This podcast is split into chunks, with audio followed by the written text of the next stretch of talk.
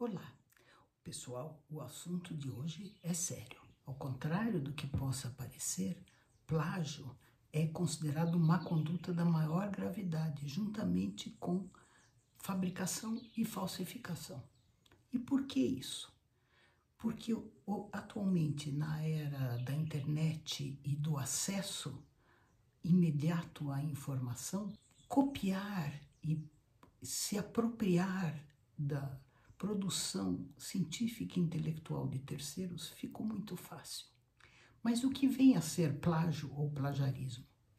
É, não é só o ato de copiar ideias, textos, resultados e imagens, mas a intenção de confundir a comunidade, fazendo passar por seu próprio e original. Uh, isto faz parte da determinação da má conduta. E tem mais. Estamos, na verdade, falando de direitos autorais.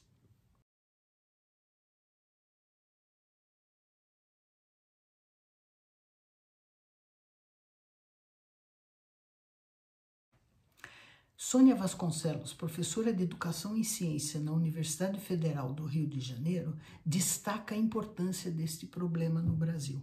Num levantamento feito em 2016 em escolas médias cariocas, uma escola de prestígio, e com dados publicados depois na revista da Academia Brasileira de Ciências, uh, determinou-se que uh, metade dos alunos dessa escola uh, copiavam textos para suas lições sem dar origem.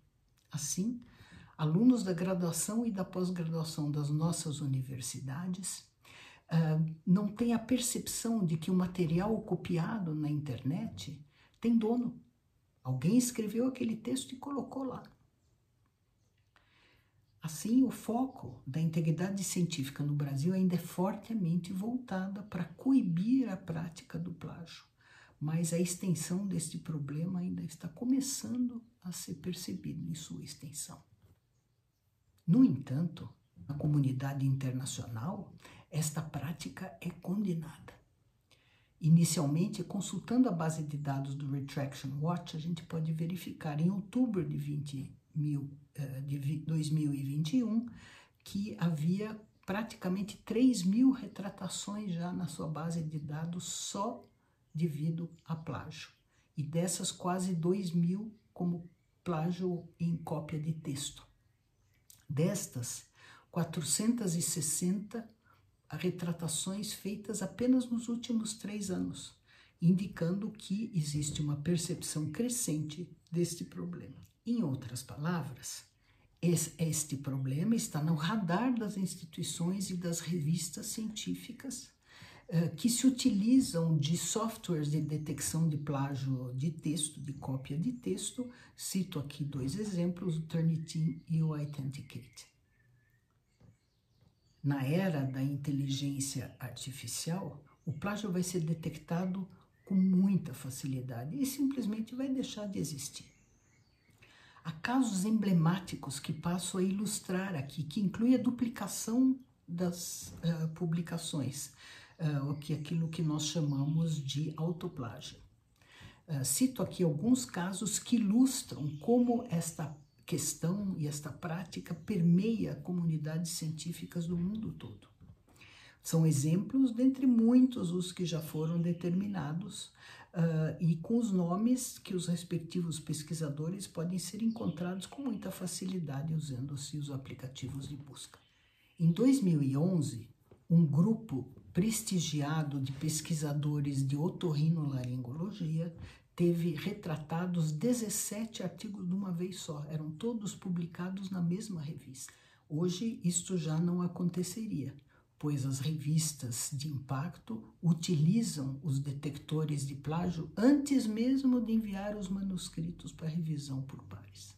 Já no Japão, ah, um professor de microbiologia ah, já está contando 30 retratações, uma parte delas por plágio, uh, e inclusive com cópias indevidas de imagens, e sem dizer que este renomado professor perdeu o seu cargo na universidade. Já a revista da Associação Americana de Medicina, o JAMA, uh, primeiramente emitiu uma nota de preocupação que a gente chama de Note of Concern, e depois de um ano, a retratação de um artigo publicado por um grupo de pesquisadores italianos e, na área de gastroenterologia. A nota inicial referia-se à presença de trechos copiados de outros artigos. E a investigação, que foi conduzida pela própria universidade, não só confirmou esta acusação, mas ampliou o número de acusações, pois detectou que havia falta de aprovação ética e, inclusive, a falta de disponibilização dos dados originais. O caso mais notório no Brasil refere-se à duplicação de imunoblots, ou seja, duplicação de imagens, eh, que foram utilizadas em diferentes contextos nos mais diversos manuscritos por um grupo de pesquisadores da área de endocrinologia. Este caso já rendeu mais de uma dezena de retratações, uma tentativa de processo de difamação contra as revistas de renome internacional e muita controvérsia que rola até hoje na comunidade científica. E por fim, uma fofoca muito saborosa. Um grupo editorial na Malásia paga para que sejam citadas artigos das suas revistas, paga até 5 dólares por citação.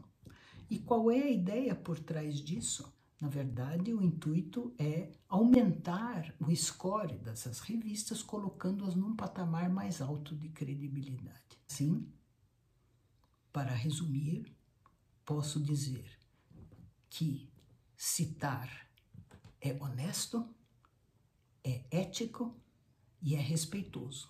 E citar corretamente é essencial. Até uma próxima. Thank you